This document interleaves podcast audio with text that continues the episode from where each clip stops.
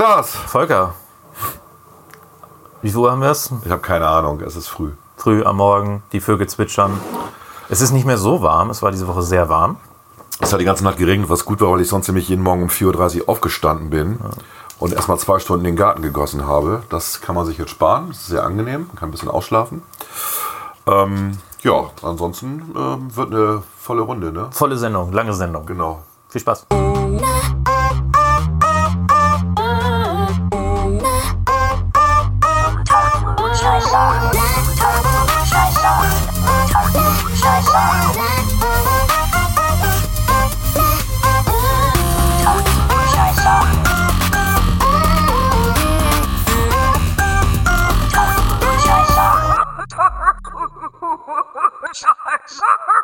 Unter Klugscheißern. Ja klar, worüber reden wir heute? Ach, wir haben äh, irgendwie eine, glaube ich, viel zu lange Sendung. Also, ich verrate jetzt mal ein Geheimnis, wir nehmen nicht chronologisch auf, sondern wir nehmen zuerst die inhaltlichen Teile auf und erzählen dann in diesem Intro, was wir da aufgenommen haben. Richtig. Äh, Ups, als- du hast unser Geheimnis Ui, verraten. ne? das, da ist ja auch sonst niemand drauf gekommen. Und wir reden heute über Bürgerbeteiligung, Bürgerinitiativen, Ja. 20 Minuten lang. Und wir reden über unsere Videogames, unsere, Videospiele, unsere genau. persönlichen äh, Videogames-Lieblinge, wobei wir das sauber getrennt haben nach Generation. Klaas genau. darf über Videogames ab dem Jahr 2000 berichten und ich bis zum Jahr 1999. Genau, und äh, wir haben Und darüber, glaube ich, sehr lang. 50 Minuten oder so geredet. Das war Also- länger, das war länger. Also das muss noch schön geschnitten werden. Also wir sind mal gespannt. Ich glaube, wir landen heute auf jeden Fall über der Stunde. Bin ich mir ja, ziemlich sicher. Wir ja. versuchen ja immer unter einer Stunde zu bleiben, aber das schaffen wir nicht immer. Dann gibt es noch so ein Ding mit, mit Alexa und äh, wo es um Partygäste geht. Und dann gibt es noch eine 60-Sekunden-Rubrik zu einem Bestseller. Seit irgendwie Jahren Bestseller in, der, in, den, in den Büchereien. Ja, also seid gespannt, würde ich sagen. ja. Viel Spaß bei der Bin Sendung. gespannt.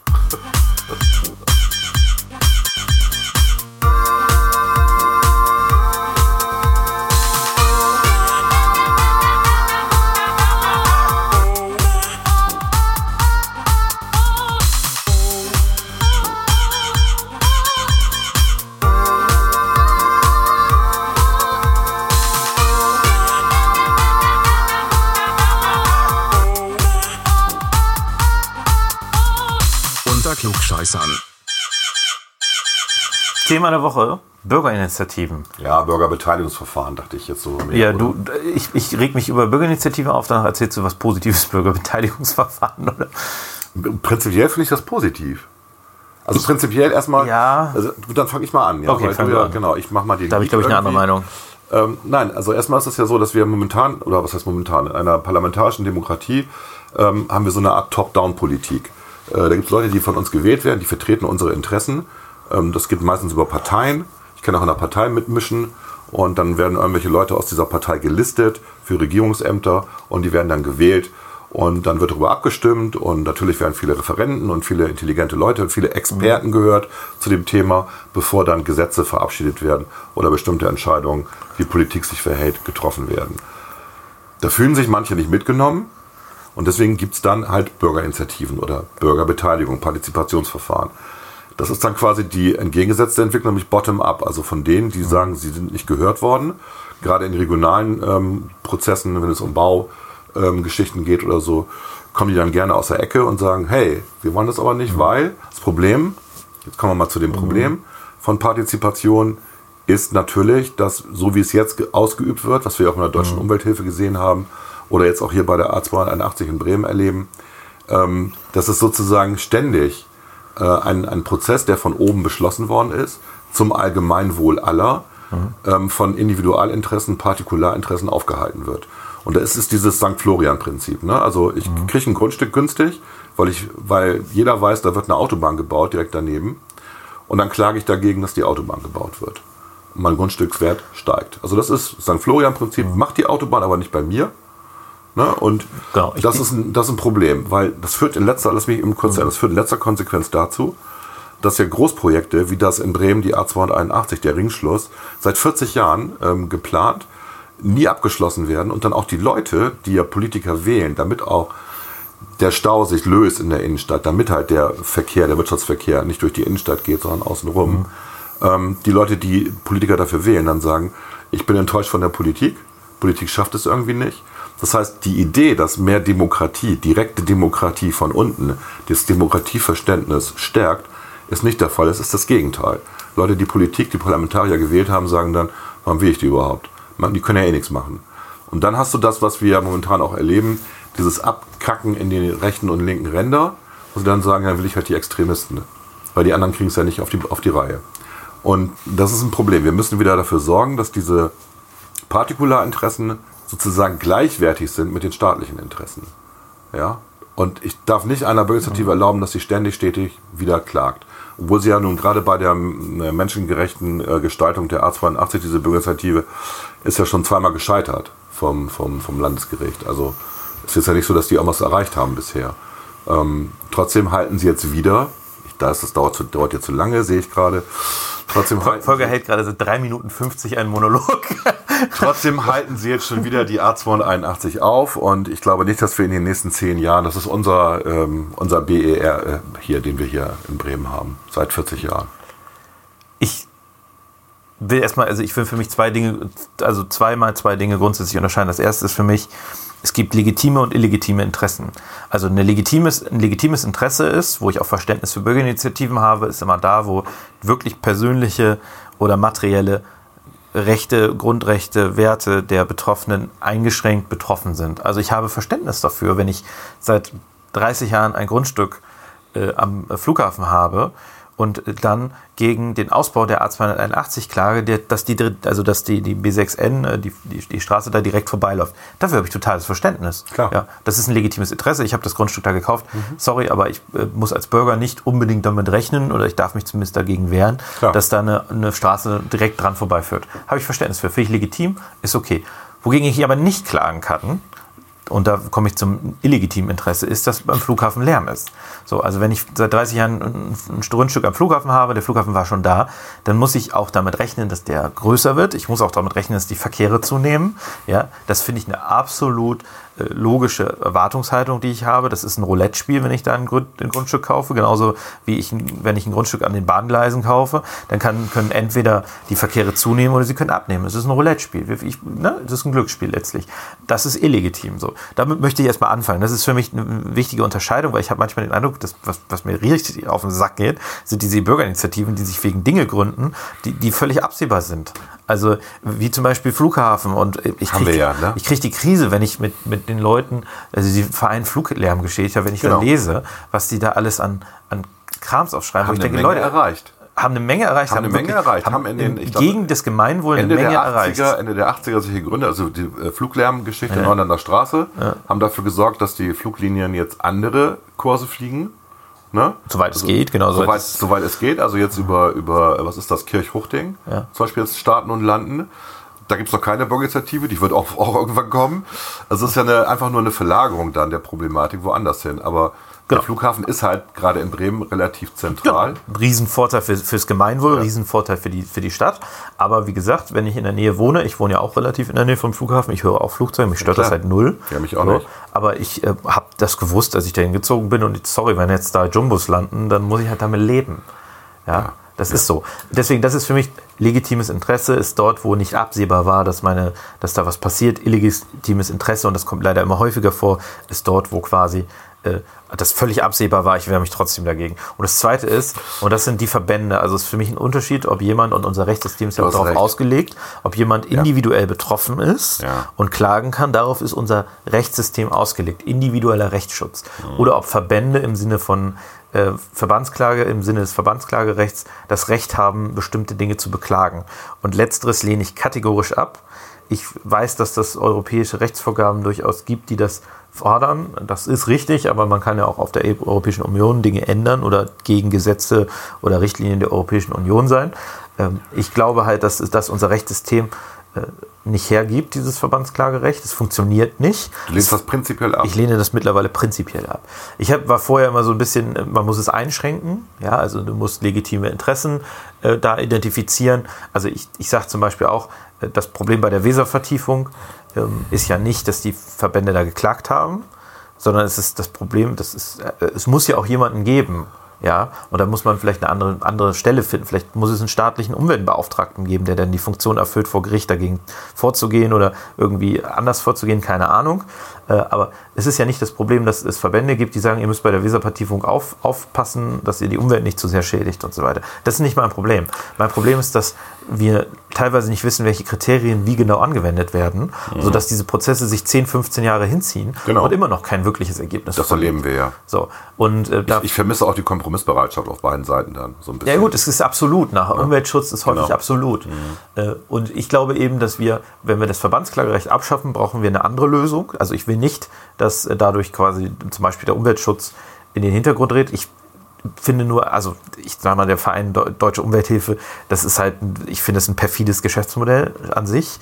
Ja, beim BUND äh, und bei Greenpeace oder beim NABU halte ich denen immerhin zugute, dass die tatsächlich persönlich von diesen Sachen überzeugt sind und es nicht aus Kapitalinteressen machen. Bei NABU geht es auch um Naturschutz. Bei NABU, genau, NABU ist mir auch viel sympathischer als der BUND. Genau. Aber ich glaube, wir brauchen dann ein anderes System. Ich glaube, vielleicht brauchen wir eine staatliche Stelle, wie so einen Datenschutzbeauftragten, ja, der unabhängig ist, der genau diese Funktion dann erfüllt, die die Verbände erfüllen, aber eben nicht mit irgendwelchen fehlgeleiteten Interessen und vielleicht auch mit ein bisschen mehr Was Kompromiss. ist bei den Verbraucherzentralen? Das sind ja auch Vereine. Mhm. Ähm, Gibt es jetzt auch gerade eine Verbandsklage gegen alle deutschen Sparkassen? Weil festgestellt worden ist, dass bei den langfristigen Sparverträgen die Ja. Zinsen falsch berechnet worden sind. Das summiert sich dann immer so auf bei den Verträgen Ja. zwischen 2000 und 10.000, 12.000 Euro. also ich, ich, ich und finde, da finde ich ganz ehrlich, finde ich die Verbandsklage, wenn jeder einzeln klagt, du weißt, wie lange das dauert. Naja, die Frage ist ja, wenn, äh, also normalerweise ist es ja so im deutschen Rechtssystem, Urteile haben Signalwirkung, spätestens dann, wenn, wenn die Urteile in einer Instanz bestätigt worden sind. Das heißt also, wenn der erste Kunde vor der Sparkasse sein Geld gewinnt, dann werden die anderen Sparkassen auch sagen, okay, wenn, also wenn da ein anwaltliches Schreiben kommt, wir zahlen das lieber, sonst bleiben wir auch auf den Gerichtskosten sitzen. Mhm. Das sind ja zusätzliche Kosten, die da auch entstehen. Ich, ich sage ja auch nicht, dass das äh, Verbandsklagerecht an sich eine völlig dumme Idee ist oder sowas. Das klang eben ich, so, ich, deswegen. Ja, ich lehne es nur für unser Rechtssystem komplett ab. Also ich lehne es komplett ab für das deutsche Rechtssystem. Es ist darauf nicht ausgelegt. Es bringt Rechtsgrundsätze völlig durcheinander. Das ist mehr so ein amerikanisches System. Ins amerikanische System passt es doch wunderbar rein. Aber es passt eben auch nicht in. Es, es sind ja auch zwei unterschiedliche Rechtssysteme. Das Ich- muss man eben auch sagen. Ich weiß. Und äh, wir haben eigentlich in Deutschland die Situation, dass, man, äh, dass wir auch ähm, solche Interessen, wir kriegen das vor Gericht eigentlich ganz gut gelöst. Ja? Ich, ich sehe auch zum Beispiel jetzt, das dauert vielleicht dann auch ein, zwei Monate länger, aber jetzt auch das Thema ähm, Abgasskandal, das äh, ist ja auch jetzt vor vielen Einzelgerichten. Und ähm, diese Einzelgerichte treffen jetzt nach und nach bestimmte Entscheidungen, dann geht das immer weiter hoch. Ja, dann sind wir in drei, vier Jahren haben wir eine Entscheidung vom BGH und dann ist die Sache gegessen und danach wird das, wird das quasi völlig ohne Gerichtsverfahren oder mit ganz wenig Gerichtsverfahren ausgehen. So, und Interessant finde ich jetzt gerade, hast du auch gelesen, dass VW jetzt einen neuen Dieselmotor rausgebracht hat, ähm, der tatsächlich fast Zero Emissions hat. ja, diese ist eine super Technik, also diese ist nicht das Problem. Also es, denn das Blöde ist halt, es ging halt auch schon vorher, ja. So. Das Ja, ist ja. halt das. Also es ist jetzt nicht so, dass wir sagen, oh toll, sondern wir sagen, hä, wieso habt ihr das nicht schon vor zehn Jahren rausgebracht? Ja, Statt die Soft Software zu manipulieren. Absolut. Also, ja. Nein, aber ich glaube, ähm, wir haben so ein bisschen jetzt gegeneinander mal so die Position aufge aufgespielt. Na, ich finde halt, ich finde halt schon dieses, also Bürgerbeteiligung an sich erstmal positiv. So, wie gesagt, So, da ich- war ich ja noch gar nicht. Was ich genau, was ich nicht, was ich nicht gut, was ich wirklich nicht gut finde, ist, wenn dann äh, dann null Kompromissbereitschaft ist, sondern es ist ja immer politischer Prozess, heißt ja auch, man tauscht sich aus, man nähert sich an. Und natürlich, ähm, wenn jemand, wenn jemand betroffen ist und er hat damit nicht, gere- nicht rechnen können, er sitzt mitten im Grün und plötzlich kommt jemand und, und will ja, will ja da so eine Trasse direkt vor die Nase bauen. Da würde ich auch Amok laufen und klar. sagen, Moment mal, ja, oder ähm, jetzt auch bei den Windenergieanlagen, es gibt ja diese Infraschall-Problematiken, die manche Leute haben mit, äh, mit Windenergieanlagen. Klar ist das ein Problem. Da muss man sich wehren können oder es muss es Entschädigungen geben oder so. Die gibt es ja aber sonst auch. Wenn, äh, wenn ich ein Grundstück habe und da wird eine Straßenbahn durchgebaut, bekomme ich eine Entschädigung. Ja, es ist ja nicht so, dass ich dann einfach enteignet werde. sondern Meistens verhandelt man und man verhandelt und man, dann bekommt man halt Geld, Kompensation und muss dann halt woanders hinziehen. Meine Güte. Das ist ja alles okay. Ich Was- glaube, was nur wichtig ist, ich, Ja. ich finde auch, was ich sagen wollte, weil nicht, dass das untergeht. Ich finde Bürgerbeteiligungsverfahren unglaublich wichtig, Ja. weil ich tatsächlich glaube, wir sind eine Bürgergesellschaft. Es ist wichtig, dass die Bürger, äh, dass wir Bürger uns in alle Prozesse, äh, gerade was sowas angeht, Ja. Ver- Verwaltung, äh, Verwaltungsprozesse auch einbringen können. Was mich dann stört, ist, dass diese Bürgerbeteiligungsprozesse, die kommen dann zu Ergebnissen. Dann ist es natürlich häufig so, dass nicht alle Bürgerinteressen bedient werden. Und dann dauert es Jahre, teilweise Jahrzehnte, bis das gerichtlich geklärt wird. Richtig. Und ich glaube, wir brauchen da feste Fristen. Ich glaube, wir brauchen schnellere Verwaltungsgerichtsprozesse. Also es kann nicht sein, dass das äh, Visa-Vertiefung, dass das zehn Jahre dauert, bis es irgendwann beim äh, Bundesverwaltungsgericht ange angekommen ist. Und dann geht das nochmal hin und her. Ja, wir haben jetzt das Thema OTB. Ich kann, bin kein Fan des mhm. OTBs. Aber wir können doch zumindest äh, für uns sagen, dass wir nicht äh, das akzeptieren können, dass dass der OTB-Prozess jetzt irgendwie schon äh, sechs Jahre dauert und potenziell äh, nochmal drei, vier Jahre dauert. Das kann doch nicht wahr sein. Mhm. Also wir leben uns doch als Gesellschaft, wenn wir irgendwie, wenn wir quasi und da habe ich manchmal den Eindruck, diese Taktik wird gefahren, gerade von den Verbänden, natürlich auch teilweise als äh, Last-Hope-Strategie von, von äh, den Einzelpersonen, die, die Ermüdungstaktik. Also man hat den Eindruck, es wird verzögert, es wird verzögert, bis das Gegenüber so ermüdet ist, dass es einlenkt. Und das ist ja bei den Grünen beispielsweise, die lassen sich von den Bürgerinitiativen derart ermüden, ermüden, ermüden und irgendwie sagen wir, ach, wir sind jetzt auch dagegen, wir sind auch dagegen, wir sind auch dagegen. OTB ist doch das beste Beispiel, irgendwann noch mit, mit großer Freude angekündigt, wir stärken die Windenergie, ja, und dann äh, kamen die Bürgerinitiativen, kam der BUND und immer ermüdet, ermüdet. Ja, sie, verwechseln halt, umgedreht. sie verwechseln halt diesen Ansatz der direkten Demokratie mit Bürgerbeteiligung. Ja. Und sie begreifen halt nicht, das habe ich ja vorhin ausgeführt, ja. dass dieser Weg, so wie er momentan beschritten wird, tatsächlich die Demokratie beschädigt und nicht stärkt. Und da muss, da muss wieder ein Gleichgewicht. Wenn du sagst, es, es soll eher neutrale Instanzen geben, wie beim Datenschutz, kann ich mir auch vorstellen, ist eine Möglichkeit vielleicht. Und das andere ist halt das, was ja auch passiert in, in, in Bremen und überhaupt im ganzen, in der ganzen Bundesrepublik, dass wenn irgendwelche großen Baumaßnahmen geplant werden, als Beispiel, dass natürlich die Bürger erstmal informiert ja. werden. Ne? Also ich den äh, vielleicht nur als, äh, dass, damit das nicht falsch rüberkommt, ich war jetzt, äh, ich bin dafür, dass man äh, das Verbandsklagerecht zugunsten einer neutralen staatlichen Stelle mhm. aufgibt. Ich mhm. bin aber nicht dafür, dass man die Klagemöglichkeiten des einzelnen Bürgers oder so. Also da, da, die sollen klar. weiterhin klagen können und äh, das ist auch ganz wichtig. Aber der, diese Verbandsklagegeschichte, weil wir müssen auch mal eins fair sagen, ist, äh, eins, eins fairerweise auch sagen, es ist ja nicht ohne Grund so, dass diese Prozesse vor Gericht teilweise Jahre dauern, weil teilweise eben auch erhebliche Rechtsfehler gemacht werden in den Verwaltungsprozessen. Das ist auch richtig. Äh, und die zu Recht dann auch beklagt werden oder zumindest äh, rechtmäßig beklagt werden. Mhm. Und dafür brauchen wir weiterhin auch jemanden, der ein bisschen darauf achtet, vielleicht auch ein bisschen strenger diese Dinge sieht und sagt, Leute, da seid ihr äh, fehlerhaft. Die Europäische Wasserrahmenrichtlinie sieht das nicht für einen gesamten Abschnitt vor, sondern für jeden Abschnitt muss, muss die Wasserqualität eingehalten werden. Gut, aber das Prinzip der gesunde Menschenverstand sagt ja doch, dass das Allgemeinwohl vor Einzelinteressen gehen sollte.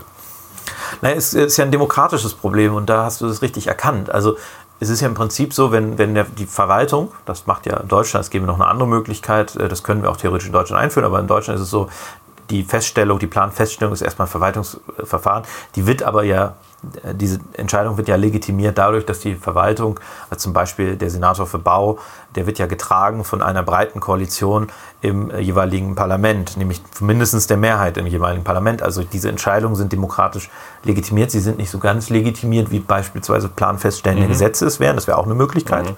Da könntest du auch viel weniger gegen klagen. Das wäre quasi das, das, das letzte Mittel. Aber diese Planfeststellungsbeschlüsse, die sind ja demokratisch legitimiert. Und in dem Moment, wo, wo Einzelinteressen sich zu Bürgerinteressen zusammenschließen oder zu Bürgerinitiativen oder wo der BUND klagt, ist es natürlich schon so, dass quasi äh, eine demokratische Mehrheit durch eine Minderheit möglicherweise Entscheidungsfreiheit behindert wird. Und da muss man immer ganz genau hinschauen, ist das berechtigt, dass diese demokratische Minderheit äh, da eingreift, weil es quasi um Minderheitsinteressen geht und so weiter, oder ist es nicht berechtigt? Und häufig habe ich den Eindruck, dass es quasi demokratische Mehrheiten gibt, die Entscheidungen treffen äh, und dann kleinste Minderheiten diese Entscheidungen revidieren. Und da habe ich immer so mein Problem mit, das sage ich mhm. ganz offen. Also es gibt ja auch andere Länder, in England ist es beispielsweise immer noch äh, eine komische Vorstellung, dass Gerichte Parlamente überstimmen sollen. Ja? Mhm. Wir könnten in Deutschland, ich habe das eben erwähnt, es gibt die Möglichkeit, planfeststellende Gesetze zu machen. Das heißt, ich würde ein Planverfahren Fürs, für ein OTB beispielsweise würde ich in der Bürgerschaft beschließen lassen in, in, Bremen als Gesetz. Und dann wären auch, weil es dann kein Verwaltungsverfahren mehr ist, die Klagemöglichkeiten erheblich eingeschränkt. Klar. Und das Lustige ist, vielleicht als letzten Gedanken von mir zu dieser Sache, je stärker die Bürgerinitiativen ihre und der BUND und, äh, und, äh, und so weiter, die Deutsche Umwelthilfe, ihre Möglichkeiten wahrnehmen, gegen Bauvorhaben zu klagen, ja, desto eher kommen wir in eine Situation, wo man einen Umweg sucht über planfeststellende Gesetze, wo quasi die Bürgerbeteiligung minimiert wird, wo die Klagemöglichkeiten minimiert werden, weil denn so ein Gesetz nämlich in dem Moment demokratisch in einem ja. Parlament beschlossen worden Was ist. auch nicht gut ist. Dann kannst du im Prinzip nur noch äh, äh, Normenkontrollklagen machen, Ja. konkret oder abstrakte. Also die Opposition könnte klagen, du könntest vor Gericht äh, über ein Gerichtsverfahren sehr umständlich zu einer konkreten Normenkontrollklage kommen. Aber die, diese klassischen Klagemöglichkeiten, die wir jetzt noch haben, also vom Verwaltungsgericht, die werden dann gar nicht mehr bestehend. Und da muss man sich wirklich mal Gedanken machen, ist das die Situation, wollen wir echt dahin kommen, dass wir nur noch die Lösung haben, Nein. die Bürgerbeteiligung fast auszuschalten? Ja, aber deswegen, wie gesagt, ist, mir fehlt so ein bisschen das, das, das Gleichgewicht momentan. Ne? Da müssen wir wieder hinkommen. Wir Ja. müssen auch, also ich weiß auch nicht wie, aber da muss man an die Vernunft appellieren. Aber nochmal, also der, der Grundsatz sollte schon sein, dass Allgemeinwohl vor Einzelinteressen steht. Das ist so. Ja.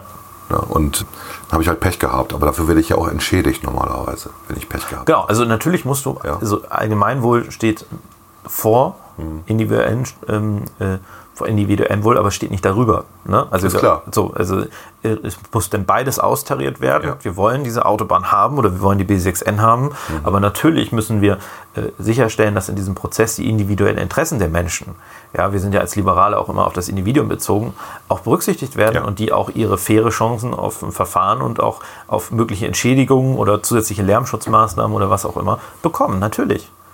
Ja, aber das ist Gut. für mich kein Widerspruch. Nein, ist es für mich auch nicht. Okay, Gut. alles klar.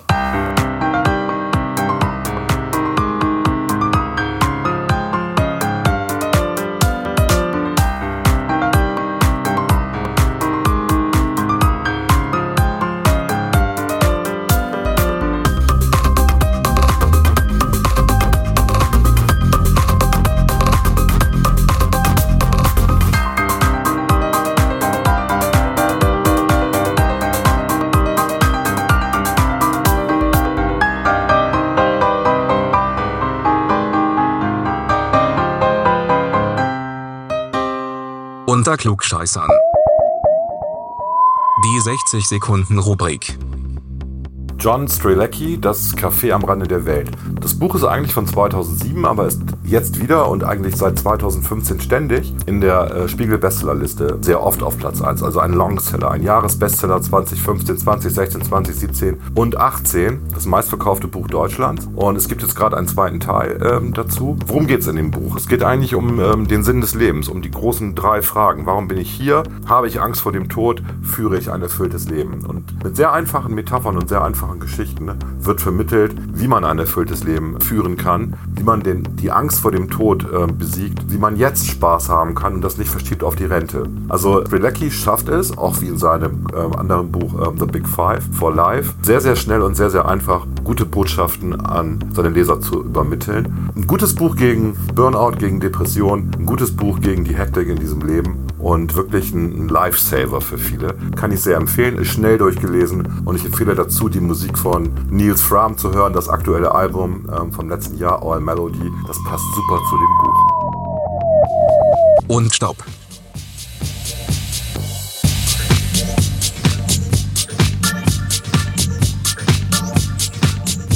Mann, das nervt, ey. Die Party hörte, hört nicht auf. Wann gehen die endlich? Ich will ins Bett, ich bin müde. Alexa. Hallo Volker, was kann ich für dich tun? Alexa, wie kann ich denn ungebetene Gäste loswerden? Okay, das ist einfach. Mit einer schlechten Performance. Mach die Gäste zu deinem Publikum und singe ihnen etwas vor. Vielleicht hast du auch noch eine Blockflöte von der musikalischen Früherziehung zu Hause. Alternativ gehen auch Triangel, Xylophon oder Trommeln. Alternativ könntest du auch deine Schlagerfestivalsammlung von 1974 auflegen. Ja, 1974. Das funktioniert eigentlich immer. Humba, Humba, tetere. okay, das versuche ich. Ähm ich nehme mal die Flöte.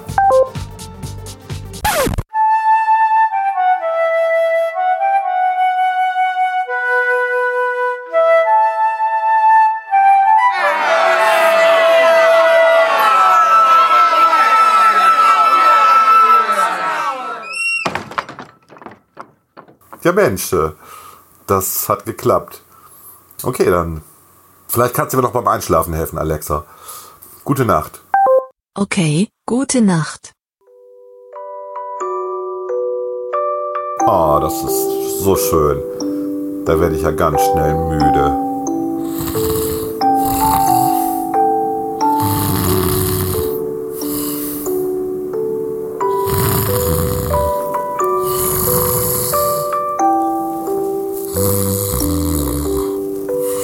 Willst du den Skill Gute Nacht bewerten? Ach. Nee, ey. Muss das sein? Du bist aber auch irgendwie eingebildet. Ich hab doch gerade gepennt. Da kannst du mich doch nicht nach irgendwelchen Rankings fragen. Nee, ey, jetzt reicht's aber. Ich mach dich jetzt aus. Tschüss.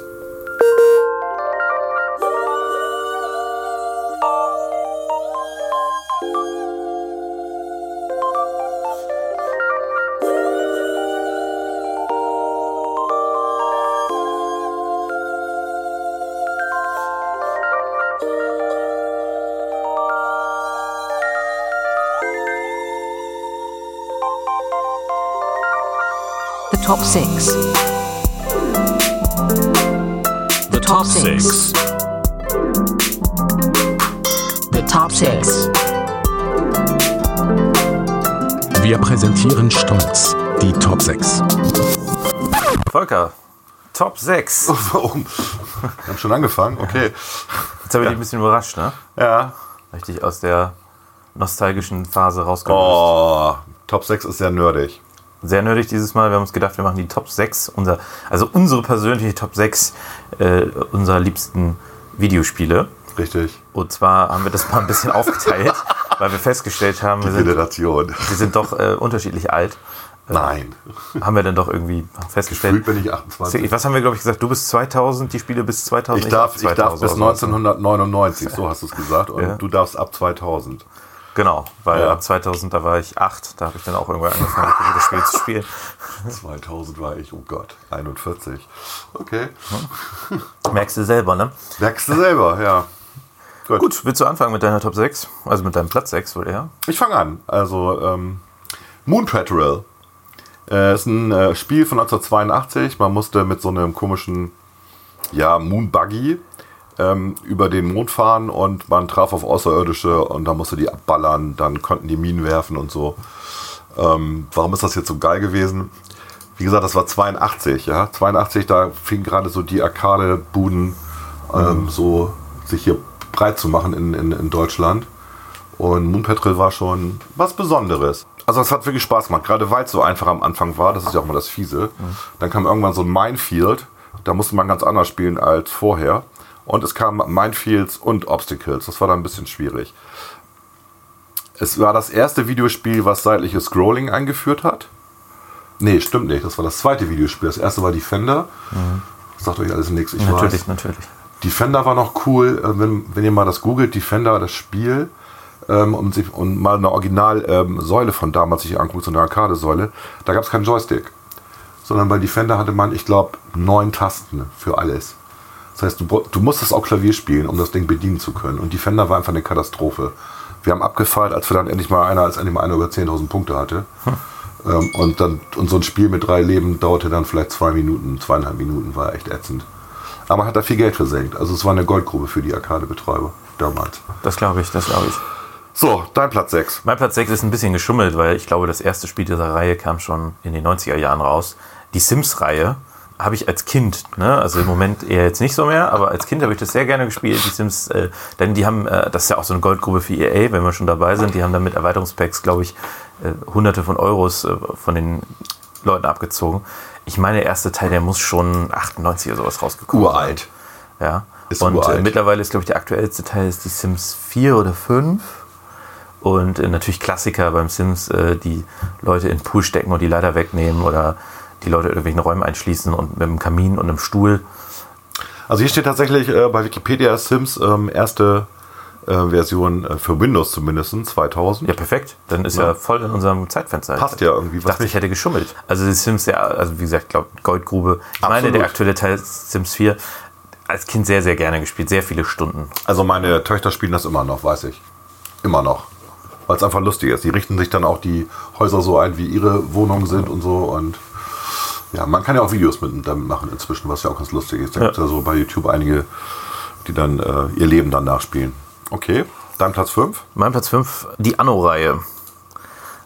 Das sagt mir jetzt gar nichts. Ich kenne nur Anorak. Anno, ähm, das erste Spiel war Anno 1602, da bin ich mir auch nicht ja, sicher. ey, das ist ob uralt. Das, ob das äh, noch aus den 90ern sein könnte, aber mittlerweile gibt es, äh, äh, gibt's, ich glaube, fünf oder sechs weitere Spiele. Ich, das letzte, was ich gespielt habe, war irgendwie Anno, Anno 2070. Die Quersumme ergibt immer 9. Ja, das erste war noch aus 98, also ein bisschen geschummelt. Das, Ja. äh, das war mein erstes Anno. Dann gab es irgendwie davon die Königsedition irgendwann. Es gab noch ein Erweiterungspack. Dann war das nächste, glaube ich, Anno 14, nee, nicht 1404, 1503. Dann kam irgendwie 1701, 1404. Irgendwie sowas in die Richtung. Anno 1800 ist wohl das neueste.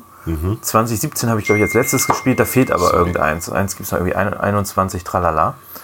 Und äh, da geht es im Prinzip darum, äh, bevor ich jetzt hier weiter laber, äh, geht es im Prinzip darum, in allen anderen Spielen, man, man hat, im, also bis auf, glaube ich, das, das 21er da, man hat im Prinzip ein, ein Schiff, fährt damit durch die Gegend und besiedelt Inseln und baut dann äh, ganze Städte auf und muss komplexe Produktionsketten von Waren, die die Einwohner haben Okay. wollen, herstellen. Also eigentlich ein ziemlich cooles Spiel.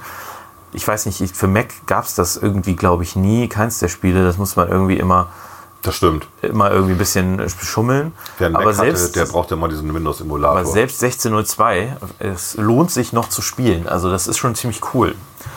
Und ich habe hab immer so jede zwei, drei Jahre habe ich die Phase, wo ich mir dann irgendwie, ich glaube, ich spiele am liebsten äh, 1404, wo ich mir das dann runter, äh, nein, wo ich mir das natürlich irgendwie besorge, illegal, und dann, ähm, Was? dann spiele ich das. Und das macht immer richtig Bock. Dann habe ich so einen Tag beschäftigt. Wir Softwareentwickler müssen auch Geld verdienen. Ja, da ist es doch schon lange abgeschrieben, das Projekt. Ja, ich, seh, ich lese das gerade. Das war die Firma Max Design, die das entwickelt aus Österreich. Und die haben 2004 dann ihre Aktivitäten eingestellt, wahrscheinlich. Die sind, glaube ich, über, zum Teil übergegangen in Sunflowers oder sowas. Ja, Ubisoft ist, glaube ich, der. Ubisoft ist jetzt der aktuelle Publisher. Genau. Ja, ja. Und die haben das erste 1602, ich meine, die haben das zu dritt oder viert entwickelt. Mhm. Das war also, aber ziemlich cooles Spiel. Ist mir gerade noch eingefallen. Ich hatte erst was anderes, aber dann dachte ich, eigentlich ist das, eigentlich ist das ziemlich cool. Also, du magst so Sims und sowas. Das ist ja, du, du Naja, spielst gerne Gott. Das, äh, du kennst ja meine anderen vier Plätze noch nicht, deswegen. Ähm, Half-Life. Nee, ja auch nein, Gott. nein, Achso, ich dachte jetzt gerade, okay. ja, willst du weitermachen mit deinem Platz 5? Ich mach mal weiter mit meinem Platz 5. Ja, das ist witzig, weil das sagte Klaas, ey, das kenne ich auch. Ja, das kennt irgendwie jeder. Frogger, ne? Also Frogger ist ja auch so ein, eigentlich ein Lernspiel für Kinder. Sollte eigentlich jedes Kind ab in der ersten Klasse mal lernen, weil du musst ja versuchen, möglichst heil über die Straße zu kommen. Du bist so ein kleiner Frosch, schön lustige Musik und vor dir ist eine Straße. Dann musst du auf Pflanzen rauf, einen Fluss überqueren und dann in deinem Hafen landen. So. Ne? Das macht man dann irgendwie so die ganze Zeit. Irgendwann kommen noch so Feinde. Schön ist, wenn man auch noch ups, daneben. Gut, also 81, 81 von Sega und produziert und von Konami entwickelt. Konami hat ja viele Spiele damals gemacht. Äh, war auch ein cooles Gehäuse, war auch so ein Ding, was es dann auch relativ früh für alle möglichen Home-Spielkonsolen gab. Äh, lief auch schon auf dem Apple II damals. Es gibt sogar eine Version für die Xbox 360. Ja, die, die haben äh, ganz viele dieser alten Spiele sind später neu aufgelegt worden, ne? Ja. Also, das ist ein sehr cooles, einfaches Spiel irgendwie. So. Da mein Platz 4 ist Mr. Do. Mr. Do ist auch von 1982. Ich bin ja hier der alte Sack anscheinend. Ich glaube, ich war in den 80ern nur in der Spielhalle. Mr. Do, eigentlich ist Mr. Do's Castle noch besser, aber Mr. Do ist quasi das Original. Du bist jemand, ähm, die, die Logik ist ja sowieso mal Blödsinn, ne? Also man steuert, Natürlich. man steuert einen, den Mr. Do, der aussieht wie so ein Clown, der läuft irgendwie durch zweidimensional durch so tiefe Gänge, muss irgendwie Kirschen einsammeln und davor aufpassen, dass ihn keine Monster fressen und er kann die Monster mit Äpfeln, die er auch frei buddelt, erschlagen. Also total freundliches Kinderspiel. Macht einen Höllenspaß tatsächlich, weil es nicht ganz einfach ist und es ist einfach schön grafisch umgesetzt. Ich muss mal eine Mark einwerfen hier. Die Musik ist auch sehr schön, oder? Dü. Wenn du die Dinger in einem Rutsch einsammelst, kriegst du extra Points. Du darfst dich nicht von den Viechern da erwischen lassen. Oder kannst du die umhauen? Okay, Okay, das ging schnell. gut, das haben wir aber auf. Das war Mr. Do. So. Jetzt will ich mit meinem Platz 4. Äh, jetzt kommen wir zu den gewalttätigeren Spielen, so langsam sicher. Äh, Ge- Red Dead Redemption 1 und 2, wobei das erste vielleicht sogar etwas einen Ticken besser ist als das zweite. They'll probably hang you, buddy. Schon eine relativ gute Grafik im Verhältnis zu meinen 80er Ja, ja. Also man spielt äh, in dem Spiel einen, In the late 1800s, America was evolving. On its einen ähm, also man spielt in diesem Spiel im Prinzip einen Outlaw in, äh, ja, im 19. Jahrhundert, Ende des 19. Jahrhunderts, Anfang des 20. Jahrhunderts im amerikanischen, äh, amerikanischen Wildwesten und äh, ist Teil einer Bande, beziehungsweise je nachdem, in welchem Teil man ist. Es geht darum, dass man äh, ein, eine Open World hat, also man kann äh, überall rumlaufen, man hat allerlei Möglichkeiten, seine Gegner umzubringen und es gibt äh, in beiden Fällen sehr, sehr coole Stories und es sieht lustigerweise genauso aus, wie das gerade da bei dir ist. Also das ist jetzt nicht, äh, wir haben gerade den Official Gameplay Video Trailer und das sieht so aus. Das ist ziemlich genial, tatsächlich, von der Qualität her. So, das gibt's. Äh, also zwei Spiele würde ich sagen, sowohl der erste als auch der zweite Teil, wobei der zweite Teil quasi der Vorgänger des ersten Teils ist. Ah, Der das ist ein Prequel sozusagen. Genau. Das, Im ersten Teil geht's, geht's, ist die Geschichte quasi, dass du ein, eine Person spielst, ich sage jetzt nicht welche Person, die die alten Gangmitglieder äh, verfolgt und töten will, im Auftrag der Marshals, damit er selber nicht zur Verantwortung gezogen wird von der Justiz. Und im zweiten Teil spielst du quasi innerhalb dieser Gang. Äh, Also die Grafik ist, sieht- sieht super aus. Also das ist, glaube ich, grafisch ist äh, Red Dead Redemption 2 sicherlich eins der besten Spiele, die die neuen, die jetzige Konsolengeneration Und nochmal zusammenzufassen für so einen alten Sack für mich, du brauchst dann auch einen 4K-Fernseher, ne? Sonst brauchst du den ja eigentlich Nee, nicht. Ja, spielt man diese Spiele auch wegen der brillanten Grafikqualität. Na, ich glaube, dass so ein Spiel, was quasi dir eine Geschichte erzählt von einem Outlaw, der im Wilden Westen unterwegs ist und ähm, da seine Gruppe hat, das lebt natürlich davon, dass du das gut darstellen kannst. Also während die Geschichte ein Frosch geht über die Straße nicht eine besonders gute Grafik braucht, weil sie sehr leicht verständlich ist und vielleicht sogar abstrakt einfacher zu verstehen ist als in einer komplexen, detailreichen Welt, ist natürlich so ein Geschichtenerzählen im Wilden Westen. Die Anfangsszene, das ist ja so eine Standard-Anfangsszene, die, die kam im Trailer auch vor, wie sie durch den Schnee reiten. Ne, das, ich meine, äh, die Hateful Eight, äh, Quentin Tarantino hat das ja, gerade auch weil es eine Standardszene ist, auch am Anfang im Prinzip. Und das, da bist du total in dieser Welt drin. Also die erste Zeit, äh, wenn du es spielst, dann bist du, du bist fast überrascht, wie sehr du in dieser Welt dann auch Okay. gefangen bist.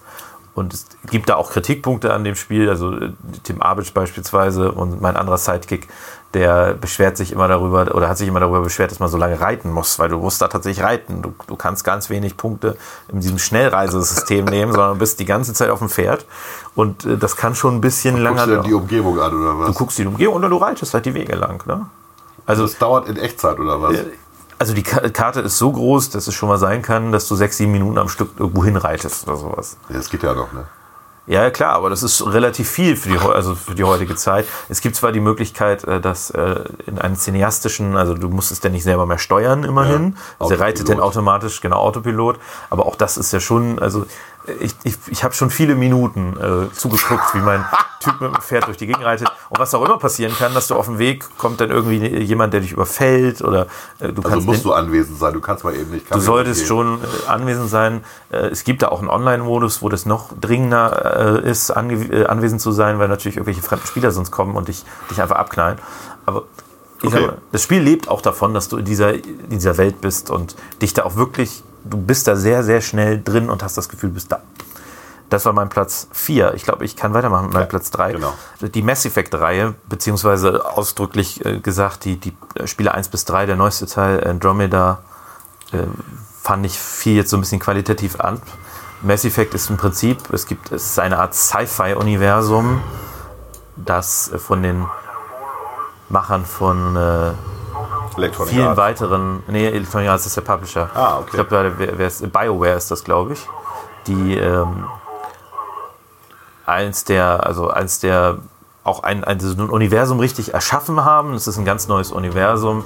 Die Menschheit hat, äh, ist vereinigt quasi und hat äh, äh, ein hat über solche, solche Relay Stations heißen die, hat gelernt, wie man schnell durch die Gegend fliegt im Weltraum und ist auf eine galaktische Gemeinschaft gestoßen, unterschiedlicher Rassen. Und die, die drei Teile handeln im Prinzip davon, wie die Menschheit äh, sich da etabliert oder nicht etabliert, je nachdem, wie man spielt. Und äh, von einer unbekannten Bedrohung, die dann äh, hauptsächlich im zweiten und dritten Teil, aber vor allen Dingen im dritten Teil, wir sehen das jetzt gerade, Die sehen nicht nett aus. äh, quasi äh, die äh, anfängt, die Erde zu äh, erobern und äh, dann muss man die vernichten. Die Reaper. Die Reaper heißen die ganz genau. Das ist, äh, es ist eine sehr, sehr geniale Geschichte, sehr, also lebt vor allen Dingen auch von den Charakteren, die dort über alle drei äh, Spiele auftauchen. Jedes Spiel ist, hat eine unfassbare Länge. Also die, ich glaube, so 60, 70 Stunden kannst du so ein Spiel spielen, je nachdem, äh, wie intensiv du auch die Nebengeschichten spielst. Und du hast Momente, wo du quasi im zweiten Teil dich darüber freust, dass wieder jemand aus dem ersten Teil, der eigentlich nicht mehr im zweiten dabei war, dann zwischendurch mal auftaucht und so. Okay. Der ist dann wieder im dritten Teil vollständig dabei. Ist äh, vom Spiel her ein, ein Rollenspiel mit Shooter-Elementen. Also du, es ist ein Shooter mit Rollenspielelementen, ist wahrscheinlich richtiger. Äh, du schießt äh, auf deine Gegner, hast aber auch noch irgendwelche Fähigkeiten und Ganz so. schön böse. Komm. Genau. Naja, aber Mass Effect, also Immer dieses als dystopische. eins der besten Spiele. Warum machen wir uns noch Sorgen um den Klimawandel? Wenn die Reaper kommen, ist es eh egal. Also, ich sag mal, Mass Effect eins der besten Spiele und der Commander Shepard, äh, einer der ikonischen Helden der Videospielgeschichte. Okay. Ja. Was ich vielleicht noch vergessen habe zu Mass Effect äh, 3 und beziehungsweise zu Mass Effect 3, was glaube ich, was ich sonst aus keiner Reihe so kenne.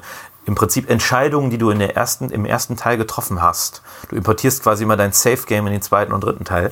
Die wirken sich aus und es gibt wirklich teilweise wahnsinnig differenzierte Entscheidungen. Also du kannst dich äh, irgendwann entscheiden, äh, es gibt zwei, zwei Rassen, die gegeneinander Krieg führen quasi, zwei, zwei äh, Parteien und du entscheidest dich im ersten Teil dafür, den Konflikt so zu äh, ge- gestalten und im zweiten Teil wirkt sich das dann auch, im dritten Teil wirkt sich das auch aufs Finale aus. Also das ist eine wahnsinnig verbundene Welt und wahnsinnig verbundene Spiel. Also sehr gut kann ich empfehlen. Äh, Auf Okay. jeden Fall nochmal spielen. Hoffentlich gibt es irgendwann mal eine Neuauflage. Dein Platz 3. Erinnert mich so ein bisschen an die, an die alten Lucasfilm-Games. Da gab es ja äh, Day of the Tentacle und Zack McCracken. Und du hättest in dem einen Spiel unbedingt Gas gebraucht, Benzin gebraucht, um deine, deine Kettensäge zu betreiben. Und hast aber dann diesen Benzinkanister auf dem Mars gefunden bei Zack McCracken. Und wenn du den mitnehmen wolltest, sagte er, der ist für ein anderes Spiel. Das war richtig böse. Das war richtig böse. Okay. 3. Ja, Pujan. Pujan äh, weckt so die mütterlichen Instinkte in einem. Pujan ist von äh, Stearns 1982. Du bist eine äh, Schweinemami und beschützt deine Ferkel vor den Füchsen. Es ist wirklich sehr, sehr niedlich gemacht und sieht immer alles so einfach aus. Ich lasse Klaas nachher mal was spielen und dann gucken wir mal, wie weit er denn kommt. So, ne? 82. Oh boy! Also die Füchse klauen der Mutti. So. Die können ja so Fleischklopse nehmen. Och, ich bin so schlecht. Ich bin so War schlecht. direkt beim ersten Mal gestorben. direkt beim ersten Mal. Schon ewig nicht mehr gespielt. Also ungefähr, ungefähr so 10 Jahre nicht mehr. 20 Jahre? Komm, so schlecht bin ich nicht. Aber der Witz ist eigentlich, verdammt, dass du genau sowas, was da gerade passiert ist, also eine Kette von Füchsen, die angreifen, mit, mit einem Stück Fleisch erwischt. Das gibt dann richtig viele Punkte. Und du siehst, ich habe hier links die Anzeige der noch verbleibenden Füchse, 18 für diese Runde, die sehr einfach ist, die erste Runde, obwohl ich schon zwei Leben verloren habe. Jetzt Ja. sollte ich mir eigentlich mal das Stück Fleisch nehmen, das mache ich mal eben. Erwischt den unten aber nicht mehr. Jetzt kann der runtergehen, die dumme Sau, und versucht an meine Kinder ranzukommen. Nein! Und hat mich auch noch gebissen von hinten. Hast du Was- mitgekriegt? Ja, ja, habe ich mitgekriegt. Extrem hektisch, oder? Total. Aber sieht ganz interessant aus. Du bist echt. Hier treffen Welten aufeinander. Ja. Bei mir geht es tatsächlich immer um die Spielidee und auch das Comichafte. Und bei dir geht es ja mehr um äh, das Realistische. Nö, gar nicht. Ich habe auch sehr viele Spiele, die ich gut finde, die, Okay. die nicht unbedingt realistisch sind. Also realistisch ist ja dieses Mass Effect, Mass Effect oder Mass Effect, was auch immer, auch nicht. Und äh, Gut, dann kommen wir zu 1983. Mein Platz 2 der äh, Favorite Oldtime Video Games ist natürlich Gyros von, das hat nichts mit dem Essen zu tun, von Konami. Äh, Gyros ist einfach ein, ein Shoot'em Up, so wie ähm, Space Invaders, so wie sie alle hießen damals. Der Witz an Gyros war aber, mh, dass man von Planet zu Planet sich vorgearbeitet hat. Also vom äh, Rand des Sonnensystems, damals war Pluto noch ein Planet, und musste dann zur Erde kommen. Und der zweite Witz war, dass du nicht nur unten stehst und alles abballerst, sondern du musstest dich kreisförmig bewegen. Aber wir fangen bei Neptun an. Ansonsten, Das war schlecht. Man hätte eigentlich alle erwischen müssen. Die wehren sich am Anfang auch nicht. Was richtig cool ist, man hört ja im Hintergrund die Fuge von Bach. Ne, wer so ein bisschen klassische Musik kennt. Bisschen hektisch. War natürlich auch praktisch für Konami, musste man keine Lizenzgebühren bezahlen. Ja. Ja. Ich kämpfe mir hier gerade einen ab, während ich berichte. Und Was macht man denn überhaupt? Schon Also habe ich man den ersten Level. Ja, siehst du doch. ja, ja, ich sehe das, aber unsere Zuhörer sehen das ja nicht. Erzähl doch. Also äh, Volker fliegt Ich mit nähe- einem Raumschiff durch die mich Gegend und schießt gerade- Feinde ab. Ich nähere mich jetzt gerade Neptun. Ich bin jetzt einen Schritt äh, näher dran an Neptun. Oh, oh, oh. Und diese Feinde, die sich immer so kreisförmig bewegen, was ein bisschen irritierend ist, schießen halt mit irgendwelchen bösen Sachen auf dich oder versuchen die einfach kamikaze-mäßig zu rammen. Brauchen wir eine andere Tastatur. Ich will eben wenigstens bis Neptun eben noch kommen. So. Jetzt habe ich Neptun erreicht. Ja. Jetzt gibt es natürlich eine Bonusrunde. Wo ist denn Neptun jetzt? Die wehren sich nicht. Man kann sie aber eigentlich alle abknallen, dann kriegt man 10.000 extra, äh, 1000 extra Punkte. Okay. oh, noch scheiße, ich bin so schlecht, ey. Ah, geschafft, sehr gut.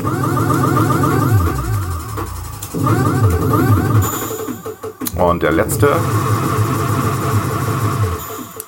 Jo, das gibt dann 10.000 extra Punkte. Perfekt. Und dann geht das so weiter. Ja. Wird immer schwieriger, ist klar. Immer mehr Feinde, immer mehr Action. Nice. Nicht schlecht. Ja, so war das früher, du.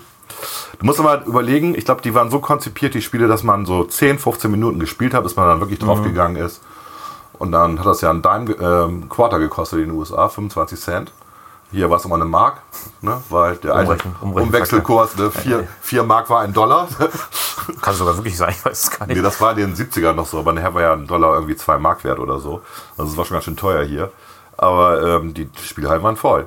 Mache ich jetzt mal ein. Nee, du bist dran. Nee, ne? ich bin dran. Knights of the Old Republic ist eins der Spiele, wo das Thema Lizenzen, die, also Filmlizenzen, die umgesetzt werden, wirklich sehr gut funktioniert hat. Eines der besten Rollenspiele aller Zeiten. Und zwar spielt man einen äh, später dann Jedi, der gegen die Bedrohung der Sith in der alten Republik vor tausenden von Jahren vor Luke Skywalker und Anakin Skywalker. Und ähm, das Spiel gehört, wie gesagt, zu den besten Rollenspielen aller Zeiten und lebt durch, durch, ja, durch eine tolle Welt, wo man viel erleben und entdecken kann. Tolle Nebenquests. Aber die Grafik ist deutlich schlechter. Die Grafik ist deutlich schlecht. Das Spiel ist auch bestimmt von 2000. 2003 Drei, steht hier ja. tatsächlich. Game of the Year 2003. Man, äh, es ist ein Rollenspiel, äh, wo man eben tatsächlich auch relativ klassisch kämpft. Also es ist rundenbasiert, es ist nicht echtzeitbasiert. Man äh, kann natürlich allerlei Machtkräfte einsammeln und so weiter. Man hat viele Begleiter, wo man sich zum Schluss auch entscheiden kann, ob man die umlegt oder nicht. Und ähm, ja, man wird entweder der größte Sith Lord aller Zeiten oder man wird äh, ein toller Super Jedi-Typ. Und davon gibt es auch einen Nachfolger, der leider aufgrund von Zeitdrucks nie, nie ganz fertiggestellt wurde. Was? Da haben sich dann äh, also der, wurde rausgebracht zum Weihnachtsgeschäft, aber er war nicht fertig. Denn Knights of the Old Republic 2 Okay. haben sich dann Fans dran gemacht und haben da einen Restored Content Mod äh, zu erstellt, der wirklich sehr viele Dinge, die ursprünglich ins Game rein sollten, dann auch ähm, nachliefert. Auch ein sehr, sehr gutes Rollenspiel. Ähm, ich glaube, das erste ist von BioWare. Ich weiß nicht, ob das zweite von ähm, ist, ist glaube ich, von jemandem anders. Also auch äh, klassische Rollenspielschmiede. Kann ich sehr empfehlen. Ist ein super Spiel. Also mir Gibt es fürs iPad übrigens. Beide, ich glaube, also zumindest den ersten Teil gibt es fürs iPad. Okay. Äh, der erste und zweite Teil kannst du dir, also beide Teile kannst du dir äh, über Steam auch für einen Mac holen. Mhm. Also die wurden portiert und ist sehr zu empfehlen, kostet nicht viel Geld, läuft auch auf dem iPad tatsächlich Die ziemlich Zeit nicht. gut. Ich mag diese kurzen Spiele. Ich bin ja auch so ein, so ein Fan von damals Angry Birds oder Ja, so. du weißt, dass man das speichern kann, ne? Bitte? Du weißt, dass man das speichern Ja, kann. aber das nervt einfach. Also ich will ja was durchspielen oder schnell Ah, scheitern. ja. Wie gesagt, aber ich, ich sag's nur, das ist, äh, ich, ich bin natürlich nicht diese kurzen Spiele gewöhnt. Ja. Also Knights of the Old Republic und äh, Knights of the Old Republic. Aber was ich 2. schon mal gemacht habe, Klaas, cool. um dich zu beruhigen, ich habe, äh, weil ich ja auch ein alter Star Wars Fan bin, es gibt ja bei YouTube eine ganze Menge quasi Fortsetzungen oder oder, oder Zwischenepisoden von Star Wars, die irgendwie mit dieser mit diesen Spielen gemacht worden sind. Ja. Und das kann man sich tatsächlich angucken. Also machen, machen die so ein, so ein spielen das Spiel äh, durch, haben das dann noch ein, bisschen- ein paar Effekten versehen, das ist ganz nice tatsächlich. Wenn man mal Bock auf Star Wars hat und hat noch nicht alles gesehen und hat die Spiele nicht gesehen, ist das ganz Also nett. auch hier, ähm, ähnlich wie bei Mass Effect, du triffst Entscheidungen, die teilweise sogar sehr weitreichende Auswirkungen aufs Spiel haben. Also äh, Jo. du triffst gerade zum Schluss dann auch wirklich Entscheidungen, die das Ende massiv verändern und das ganze Grund, äh, Grundspiel verändern. Tolles Spiel, also Okay. kann ich sehr empfehlen, wer es noch nachholen will, gerne. Gut. Mein Platz 1, und den kennst du tatsächlich auch, den Was? habe ich dir schon mal gezeigt und du hast den sehr begeistert geguckt. Echt? Äh, Das eine Video hast du geguckt, äh, erinnerst du dich noch, wo ein Typ auf der Bühne angerufen wird und sein Handy dann explodiert. GTA 5, beziehungsweise die GTA-Reihe, Ja, die GTA-Reihe, stimmt. Ist für mich äh, eins, also ich glaube, das GTA 5 war eins der meistverkauften Spiele aller Zeiten, gerade was, äh, was Geschwindigkeit angeht. Äh, irgendwie eine Milliarde Euro Umsatz innerhalb von, keine Ahnung, drei Tagen oder sowas. Ja. Die GTA-Reihe, die äh, ist quasi so ein bisschen das Red Dead Redemption in der Neuzeit, in der Moderne. Man spielt in allen Teilen eigentlich irgendeinen Kriminellen, der im kriminellen System dann aufsteigt. GTA 5 ist wie gesagt der neueste Teil. Ich glaube, ist jetzt auch schon GTA 6 angekündigt. Äh, GTA, die GTA-Reihe ist immer eine der Reihen, die, die am häufigsten irgendwelche Kontroversen auslösen. Also GTA 5 ist äh, jetzt äh, nicht so stark. Da gab es einen Skandal mit Lindsay Lohan, glaube ich. Die dachte, sie wäre auf der Verpackung abgesehen und hat dann die Macher Rockstar verklagt. Aber äh, ansonsten die GTA-Reihe eigentlich bekannt für viele Skandale. Ich erinnere nur an den Hot Coffee Mod. Ich glaube, das war für GTA San Andreas, wo man quasi eine Szene, eine Vergewaltigungsszene durch einen Mod wieder äh, im Spiel verfügbar machen konnte, die die Entwickler selber dann rausgeschnitten haben. Daraufhin musste in Amerika und ich glaube sogar auch in Deutschland quasi die alten Versionen des Spiels aus den La Läden rausgenommen werden, wo man das noch machen konnten, konnte und äh, es musste quasi neue Spiele gepresst werden, äh, wo man das, wo das nicht mehr ging. Und äh, das, der neueste Teil, der aktuellste Teil, der äh, damals noch für die PlayStation 3 und mittlerweile auch für die PlayStation 4 verfügbar ist, äh, da, das ist ein bisschen dieses Gangster-Ding ein bisschen weiter gedreht. Also es gibt äh, drei Charaktere. Man, äh, einer davon ist ein Psychopath, einer davon ist so ein äh, Gangster, der im Zeugenschutzprogramm ist und sich zur Ruhe gesetzt hat. Der andere ist irgendwie so ein Low-Life-Street-Gangster, äh, der äh, dann äh, die zusammen mit den anderen beiden allerlei Feldzüge, Raubzüge und so weiter macht. Ziemlich cooles Spiel, ziemlich genial. Gibt es auch online. Kann ich sehr empfehlen. Gibt es mittlerweile immer noch nicht so für richtig kleines Geld, weil ist so ein bisschen wie Apple, ne? Also ist halt immer noch gut. Ja, deswegen. Das war ja damals, also wenn wir jetzt mal wieder von den 80ern reden, als die Videodiscs rauskamen, die ersten, und da gab es ja ein Spiel, das hieß Dragon Lair. Äh, was natürlich von der Grafik her total beeindruckend war, weil es natürlich diese sehr hochauflösende Fernsehauflösung hatte. Also PAL, aber auf Videodisc, also 576 äh, ähm, äh, Pixel im Endeffekt in der, in, der, in der Tiefe, nicht 720p, sondern 576p. Und äh, Dragon's Lair war deswegen beliebt bei allen, weil es einfach geil aussah weil es wunderschön gezeichnet war. Ähm, aber du hattest tatsächlich auch immer nur an den entsprechenden Stellen die Möglichkeit, links oder rechts zu klicken oder auf einen Feuerknopf oder sowas. Und das war total boring. Und du konntest das nach, ich sag mal, nachdem du 5 Mark ausgegeben hattest, konntest du es durchspielen. Ja. Ja. Deswegen war es langweilig. Also es war ein mega Flop, ähm, glaube ich. Aber es war ähm, zumindest damals, es muss auch mal ein 84, 85 gewesen sein, der Hit. Ne, alle wollten es spielen, weil es natürlich, es war auch wie ein Film. Aber ja, dann. Ja. Mach mal deinen Platz 1. Ich habe danach so, glaube ich, nur so acht Honorable Mentions Was? so gefühlt. Die man ja eigentlich vor Platz 1 macht, aber hey, wir machen heute alles anders. So, mein Platz 1 ist äh, Metal Slug. Metal Slug äh, gibt es, ich glaube, sieben Teile inzwischen. Die erste Version kam war 1996 raus. Und das Schöne war, es gab die auch für die ähm, Home-Konsolen. Also später dann für die Playstation oder die Xbox, aber damals auch schon für die Neo Geo. Neo Geo von der Firma SNK für die Neo Geo Automaten und, und Heimkonsolen. Und ähm, was das für ein Spiel? Die Geschichte ist die, dass, dass man Agent ist. Man ist einer von vier verschiedenen Agenten. Der eine sieht aus wie Arnold Schwarzenegger. Äh, eins ist auch eine Frau, also immerhin eine Frauenquote von, von ein Viertel. Und äh, man legt sich mit, dem, mit der Regierung an am Anfang, ähm, weil man meint, man lebt in einem dis äh, despotischen System und äh, man wird dadurch bestraft, dass man dann weggebeamt wird in irgendein feindliches Gebiet und muss es dann mit Zombies und allen möglichen ähm, aufnehmen. So richtig, was der Sinn ist, man muss Prisoner befreien, die, die äh, gefangen genommen worden sind von den Feinden. Feinden. Es gibt eine Nazi-Version, wo du gegen äh, Hitler und seine, seine Konsorten äh, kämpfst. Ähm, das Spiel ist aber deswegen so, so gut, weil es wirklich sehr actionreich ist. Es ist natürlich nur ein 2D-Game. Es ist kein 3D-Game. Und es hat eine sehr fesselnde äh, Musik irgendwie, was ich auch immer ganz cool finde. Ich mache mal Metal Slug 2 an, das ist von 98. Und Metal Slug 3 ist schon wieder von 2000, das wir dann rausfliegen. Und Metal Slug 2, da geht es genau um die ganzen Nazi-Geschichte. Ist grün der Bildschirm gerade. Ja, das macht nichts. Ich muss erstmal das Neo Geo ROM laden. Entschuldigung. Ist das eigentlich legal, was du da machst? Natürlich, weil ich ja das Original ROM habe. Bitte? Bitte? Ja, Ja, ja, das stimmt. Das so, war, sind, die, so sind die Regeln. So, jetzt werfe ich mal eben eine Münze ein, ne? Jo, vielleicht, ich, sag, ich tue mal ein paar mehr Münzen rein. Und das dauert jetzt ein bisschen. Du, du schilderst, was ich tue. Ich wähle Ja. jetzt meinen Charakter aus. Ich nehme den ersten.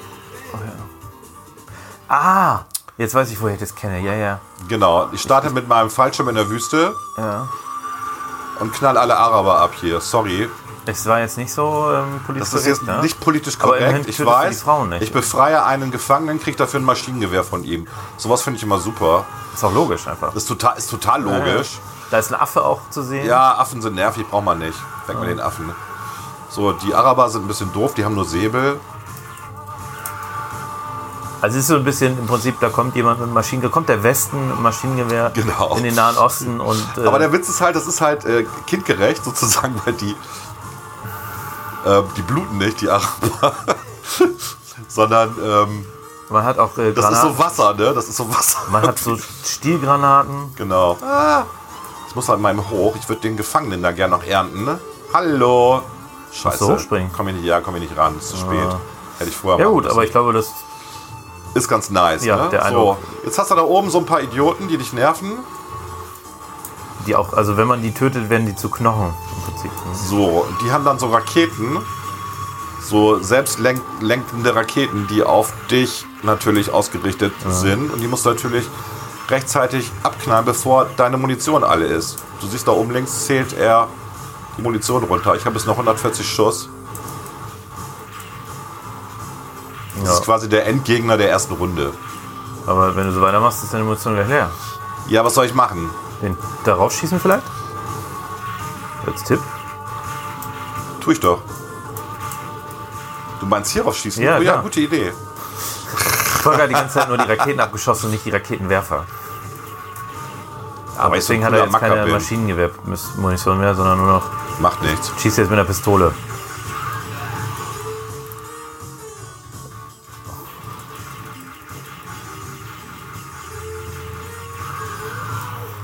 Ich bin voll der Profi. Ich habe gerne komm. den Tipp gegeben.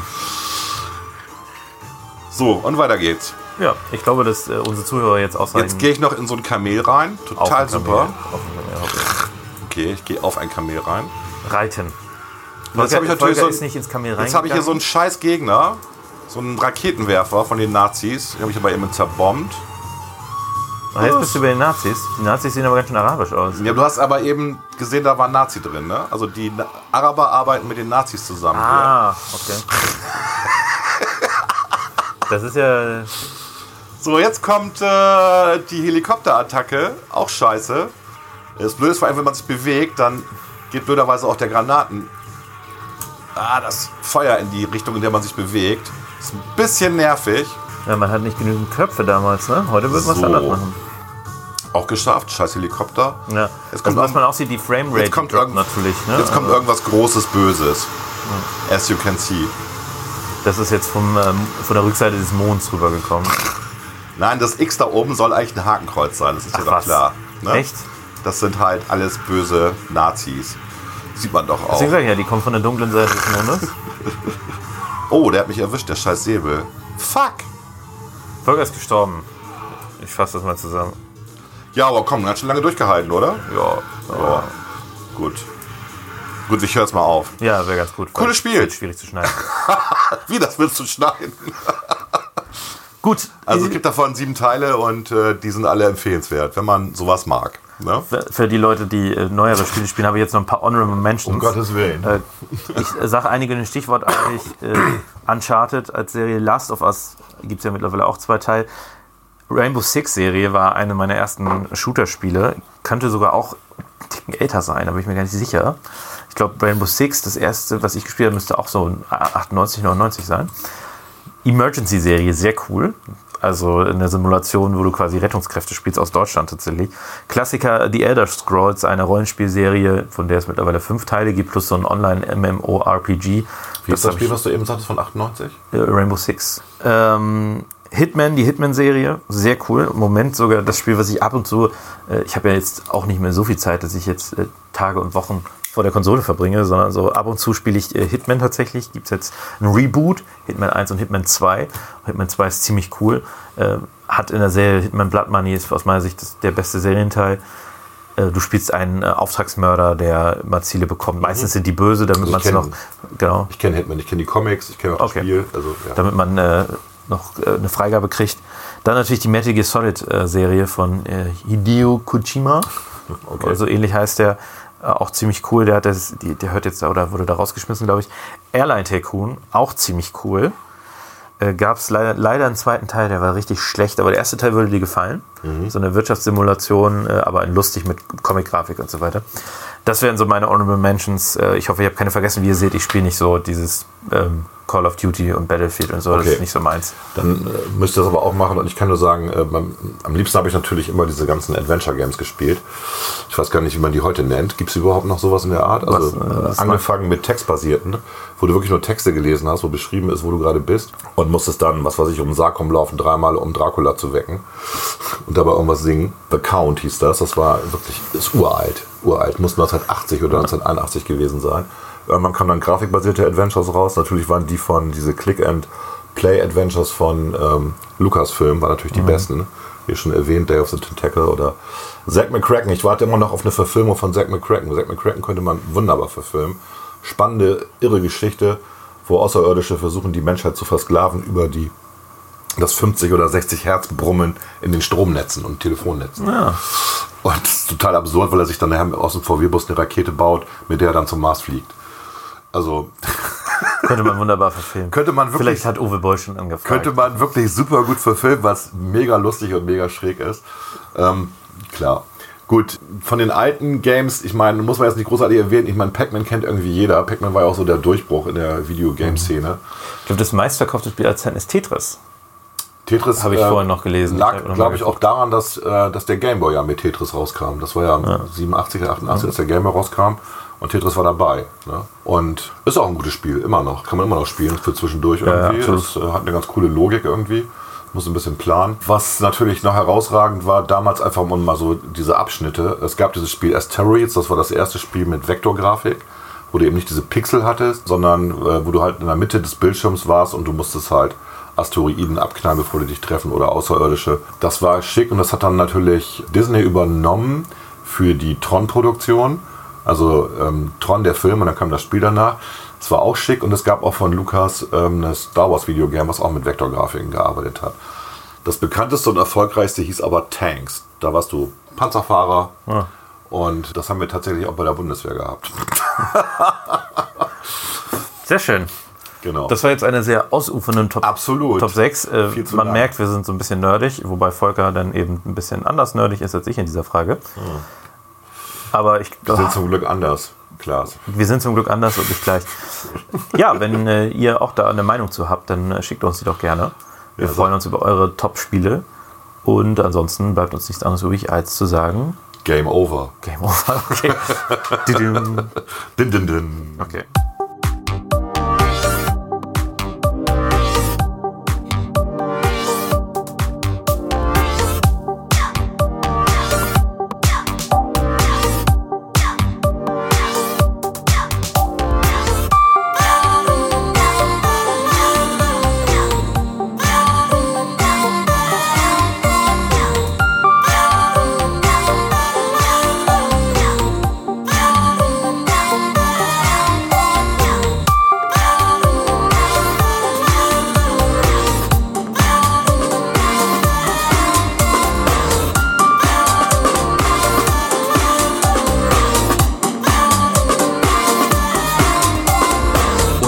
Klugscheißern. Volker, jetzt Ja. befinden wir uns am Schluss dieser wunderbaren, sehr langen Sendung. Die war sehr lang. Deswegen haben wir uns jetzt gerade quasi uns darauf geeinigt, dass wir den Schluss äh, Themen nur noch staccatohaft Kurz Staccato ab, besprechen. Staccato ab schnell, genau. Also ich habe irgendwie noch so, so ein paar kurze Themen. Wir hatten ja im Wahlprogramm der FDP mal vorgeschlagen, dass um den äh, Kulturbereich in Bremen zu fördern, man so eine Art Netflix für Bremen bauen sollte, wo man halt ähm, äh, Theaterstücke live streamen kann, ähm, in Teilen kostenlos. Es gibt auch so ein europäisches Projekt, wo Opern übertragen werden und so, da kann man sich anschließen. Einfach um Geld dafür einzu, ähm, einzuspielen. Und jetzt sehe ich, lese ich gerade, dass der SWR-Intendant ähm, tatsächlich eine Zusammenarbeit mit Netflix testen will. Die haben ja schon, ähm, die ARD hat ja schon gute Erfahrungen mit Babylon Berlin gemacht, was ja mit Sky zusammengelaufen ist und auch andere Fernsehproduktionen, aber auch Live-Events könnte man auch über ähm, andere Streaming-Kanäle promoten. Finde ich eine coole Sache. Einfach Finde weil du da cool. Leute mit erreichst, die du Wo, nicht. genau, unbedingt- es gibt ja Leute, die sind krank, irgendwie behindert. Ja, oder können- interessieren sich halt Theater, einfach nicht normal dafür Genau. und entdecken das vielleicht. Und auch. entdecken das dann für sich. Ne? Also ich, es gibt dieses europäische Projekt, musst du ja mal googeln, wo Opern übertragen werden. Das sind wirklich coole, ich bin jetzt nicht der riesen Opern-Fan, aber es sind wirklich ähm, coole Inszenierungen bei, wo es sich einfach lohnt, da mal reinzugucken. Kostenlos. Kostenlos. Dann äh, natürlich ein Thema von mir. Am 10. September stellt Apple die neuen iPhones vor. Wir, ihr wisst ja, wir sind richtige Apple-Junkies. Wir haben, glaube ich, so ziemlich alle Apple-Produkte, die es so gibt, zusammen auf jeden Fall. Stimmt, Und- ich habe keine Apple Watch. Ich habe eine Apple Watch und einen HomePod. Also, Echt, du hast den hast du Ja, auch? ja, ja, klar. Warum? Gib doch Alexa. Ups. nee, HomePod ist cooler. Nicht, dass Alexa jetzt gerade Sound. zuhört. Besseren Sound. Also, wer sich für Apple interessiert, freut sich auf den 10. September neue iPhones mit ultraweitwinkel Wobei die ersten, äh, die ersten Fotos, die es gibt, also äh, die sehen schon scheiße aus. Ne? Mit diesen, ich, irgendwann würde ich mal Kamera glauben, im dass man einfach die gesamte Rückseite zur Kamera macht. Dann hat man auch diesen Bump raus. das ist so hässlich mit diesem Bump, ja, wirklich. Und Aber so, so ist das auch ein bisschen übertrieben. Also Johnny Ive würde sich im Grab, ach nee, der lebt ja noch. ja, und der macht ja auch nicht mehr mit. Der ist ja nicht mehr zuständig. Ja, ja. Das ist das Problem. Glaub, oder der, der arbeitet jetzt für Apple über seine eigene Firma, glaube ich. Kann auch sein. Ja. Kann auch sein. Egal, was haben wir noch? Ähm, ja, auch wieder Apple. Ähm, wir waren ja mal, Bremen war ja mal Apple-Partner in den 80ern und Apple hat äh, damals massiv auch Bremer Schulen unterstützt über das Landesinstitut für Schulbildung. Und irgendwann gab es dann ja diese Harmonisierung auf Windows, äh. Ende der 90er. Und damit war das auch mit dem Apple-Support vorbei. Jetzt lese ich gerade, dass Apple äh, Glasgow, Schulen und Kindergärten in Glasgow, mit 50.000 iPads unterstützt. Also die verschenken 50.000 iPads für ähm, Kinder in Kindergärten und Schulen in Glasgow. Und das ist das größte, größte Förderprojekt, was sie je gemacht haben. Und das ist einfach mega. Wir müssen jetzt mal gucken, wie wieder, also 70.000 Kinder werden dadurch einen Zugang zu den Tablets bekommen. Ja, mega. Irre. Cool. Irre. So. Und das hätte ich mir gerne mal für Bremen gewünscht. Ich weiß, dass es nicht immer die Lösung ist, alles zu digitalisieren. Wenn man das aber gut im Unterricht einbindet, kann das eine Menge helfen. Vor allen Dingen funktionieren die Dinger. So, dann sind wir die großen Alexa-Nerds und überhaupt. Und es gibt den, äh, den ZERT-Bund, der warnt vor offenen Smartphone-Systemen. Der hat folgendes mal gemacht. Der hat mal versucht, ähm, mit den generellen Passwörtern und dem automatischen Einloggen in die Home-Systeme reinzukommen. Hat dann die Leute angeschrieben.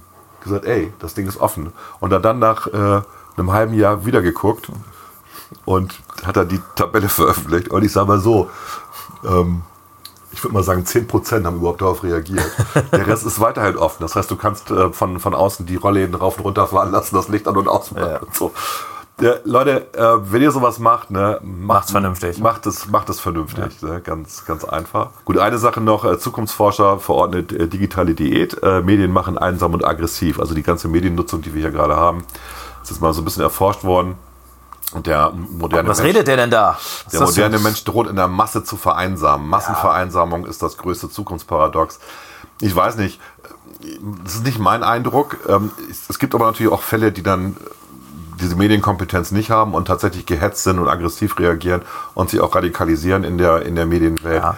Die Mehrzahl ist, glaube ich, schon, äh, auch wenn Herr Opaschowski das anders meint, ähm, ist das schon auf der richtigen Seite. Ne? Auch, auch damit muss man im Endeffekt. Absolut. Ich glaube, das, das wird sich umgehen. auch wieder einpendeln. Also die Technik ist ja noch, das vergessen immer viele Leute, relativ neu. Also wir Ja. reden hier über Technik, gerade was das Smartphones angeht. Von iPhone 11 kommt raus, das heißt, das müsste eigentlich Elf elf Jahre. Jahre. alt sein. Ja, ist völlig ungefähr. richtig. Nee, 12 sind es mittlerweile, glaube ich. Das iPhone X kam ja nach 10 Jahren, dann gab es iPhone XS nächstes Jahr, also 12 Jahre. Das ist mal wegen zwölf Jahre, Nach meine Güte. Zwölf Jahre gibt es das iPhone und seitdem hat sich ja quasi dieses Smartphone, mobiles Internetmarkt revolutioniert. Sorry, aber das zehn Jahre ist nichts. Also Ich wollte, ich wollte das mal sagen. Ich meine, es gab da, damals diese, diese wissenschaftliche Untersuchung zu den Frauen Ende des 19. Jahrhunderts, die zu viele Frauenromane gelesen haben und die würden alle die wahnsinnig und hysterisch machen und das sollte verboten werden. Ja. Also, Also, kommt- man muss da mal ein bisschen, mal ein bisschen runter. Äh, bisschen, bisschen Ruhe, Ruhe bewahren und einfach mal abwarten. Ja, ja. Wollen wir noch eine Skurrilität äh, erzählen über G5-Masken oder lassen wir es bleiben? Weil wir nicht wissen, ob äh, die Person das hört. Ja. Das machen wir jetzt nicht. Das machen wir nicht. Okay. G5-Masten war lustig. Ich dachte, mal, was meint sie? G3 ist das Gewehr. Ich dachte, es ist G4 das verkürzte Gymnasium, G5. Ach so, du hast dann G statt G7, G8, G5. Und als sie dann sagte, dass die Masten brennen, war mir klar, sie meint 5G. Ah, ja, Elektromagnetfelder, die dich krank machen, genau. Das Also es gibt äh, Leute, die so ein bisschen in diesem Esoterikbereich sind und äh, Ja, das das G5 war- ist, 5G, Entschuldigung, jetzt sage ich selber G5. das war, 5G ist das, das war schräg irgendwie, aber ich habe da, glaube ich, einigermaßen cool reagiert, oder?